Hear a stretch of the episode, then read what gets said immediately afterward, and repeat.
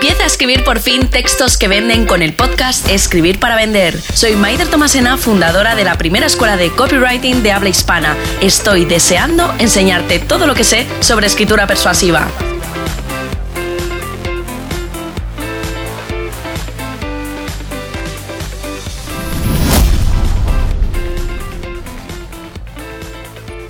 ¿Tú también tienes la sensación de que la gente se da cuenta de lo valioso que es ese producto o servicio que tú vendes solo cuando lo tienen en sus manos?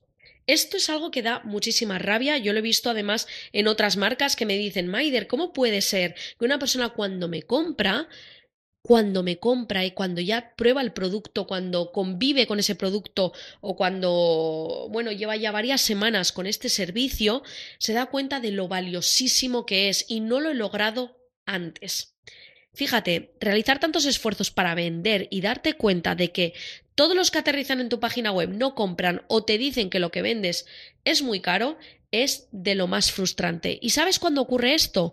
Cuando no transmites en tus textos el valor de lo que vendes. Por eso funciona también el boca a boca, porque una persona que ha probado ya tus productos o servicios transmite su valor con su experiencia. Su opinión ayuda a cualquier potencial cliente a imaginar cómo es disfrutar de ese servicio, de ese producto que cubre esa necesidad X, la que sea. Y es en ese momento cuando esta persona dejará de centrarse únicamente en el precio. El precio no le aparecerá ahí con luces de neón en grande. Tomará una decisión más emocional. Sinceramente, sería muy responsable por tu parte quedarte de brazos cruzados esperando que sean los demás los que transmiten el valor de tu negocio. Yo esto lo veo constantemente en marcas que son extraordinarias, que tienen productos o servicios que son extraordinarios y son incapaces de mostrar el valor que tienen porque no saben qué escribir. Por eso quiero que hablemos de seis nociones de copywriting que son aplicables para cualquier producto o servicio para que se perciban como lo que son para ti. Que estoy segura de que si ahora mismo te pregunto, ¿y, qué son para ti? Y me dirás, Maider, es que son como mis hijos. Les he dedicado sangre, sudor, lágrimas, lo merecen todo. Me da muchísima rabia que esté ocurriendo eso. Pues si es así, vamos allá. Lo primero, demuestra el valor cuando trates temas como posicionamiento, como conversión, reputación, identidad visual. Tienes que transmitir en todo momento una imagen profesional y diferenciadora para que te conviertas en eso, en una marca memorable, que tus visitas te recuerden, ayuda a generar autoridad y permite que vuelvan a tu página web como potenciales clientes.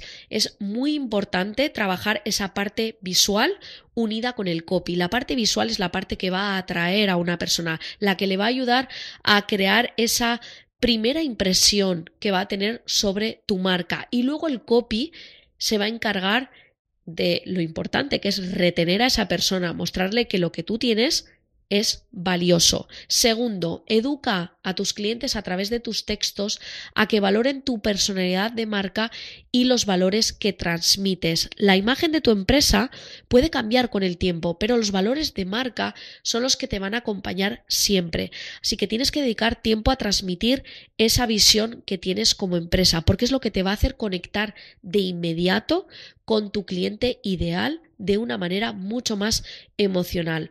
Una buena estrategia para mostrar esos valores es la que voy a decirte, de hecho, a continuación, me lleva esto al punto 3, que es mostrar lo que hay detrás de tu marca. El tan de moda behind the scene o lo que es lo mismo, las pequeñas historias de tu día a día. Por eso las historias de Instagram están en auge porque permiten compartir esa manera única de sacar tu trabajo adelante.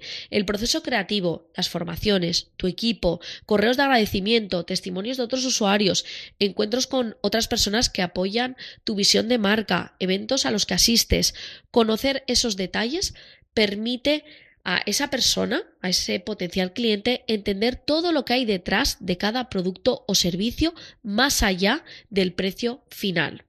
Cuarto consejo, conecta con esa emoción por la que iniciaste este camino y asegúrate de que tus potenciales clientes perciban en todo momento tu porqué. Este punto es fundamental tanto si estás dando tus primeros pasos como si ya estás asentado en tu sector. Hay cantidad de marcas asentadas que no han trabajado su porqué. No les preguntas, ¿y por qué haces lo que haces? Y te dicen, bueno, para ganar dinero. Y dices, mm, para ganar dinero, vale, por supuesto, estamos todos aquí para ganar dinero, pero hay algo que hace que tengas la marca que tienes. Tienes que empezar a trabajar ese porqué. Y para ello te animo a que leas al gran Simon Sinek. Tiene varios libros que podrás encontrar en cualquier librería. De hecho, hay uno, el principal, y es Encuentra tu porqué, que te va a ayudar a hacer este trabajo. Quinto consejo, habla con estas personas, con estos clientes, para conocer también sus expectativas. Trabaja para ser la respuesta a lo que necesitan. Escucha a tus clientes. Yo siempre hablo de dos verbos, escuchar y preguntar. Y esto es un, un trabajo de marca continuo, es un trabajo que yo realizo mes a mes. En Escribir para Vender, mi programa de formación de copywriting, comparto con los alumnos también mi cuadro de mandos, un documento que utilizo en mi día a día y que les animo a trabajar también para ir alimentando periódicamente con toda esa información que les dan sus clientes, con sus puntos de dolor, sus necesidades, su percepción de marca. Ahí van incluyendo hasta emails, emails que les llegan muchas veces de me gustaría trabajar contigo porque me está ocurriendo esto y en ese me está ocurriendo esto encontramos esa pepita de oro de información que les permite generar también contenidos o les permite contar perfectamente cuál es ese valor que tiene un producto o servicio que venden. Y por último, ayúdales a solucionar sus frustraciones hablando de los beneficios o lo que es lo mismo, describe cómo vas a facilitar la vida de tu cliente. Está claro, nadie compra un producto sin ver sus características, pero lo que cierra la venta siempre van a ser esos beneficios, los beneficios que tiene ese producto o servicio que estás tratando de vender, ya que tu cliente no quiere tu producto, quiere sentirse especial. Así que recuerda, tu página tiene que ver con tu cliente. Esto es algo que se olvida demasiado a menudo. No tienes que escribir sobre lo que a ti te gustaría contar. Tienes que escribir sobre lo que sabes que ellos quieren leer. Porque mientras sabes en qué está interesada esa persona que ahora mismo está leyendo tu página, te acaba de conocer, está interesada en ella misma en ella misma, quizás en alguien de su familia, pero en nadie más.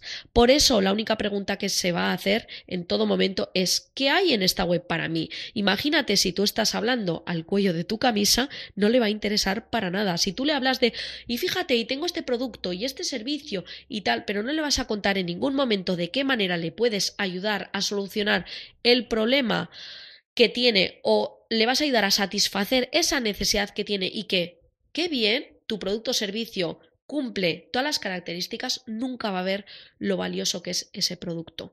Así que recuerda, esa persona es lo más egoísta, está pensando en sí misma, no confía en ti, no te quiere. Tú eres la marca, la persona encargada de escribir un texto que llame su atención. ¿Y cómo vas a llamar su atención? Haciéndole sentir especial y hablándole a ella. Es lo mismo que cuando conocemos a una persona. Tú imagínate si estuvieras constantemente hablando de ti. Esto nos pasa muchas veces con amigos, ¿no? No sé si tienes algún amigo, alguna persona conocida que dices es que siempre está hablando de ella, ¿no? Y, y qué sensación, qué sentimiento te produce, ¿no? De rechazo. Lo mismo ocurre con las marcas en Internet. Quiero que empieces a abrir bien los ojos y te fijes en los textos que lees en muchas páginas web. Están más centrados en la marca en sí o en su cliente. Y hasta aquí el episodio de hoy del podcast Escribir para Vender. Si te ha gustado, gracias por compartirlo. Te espero en el próximo con más palabras, más persuasión y más copywriting.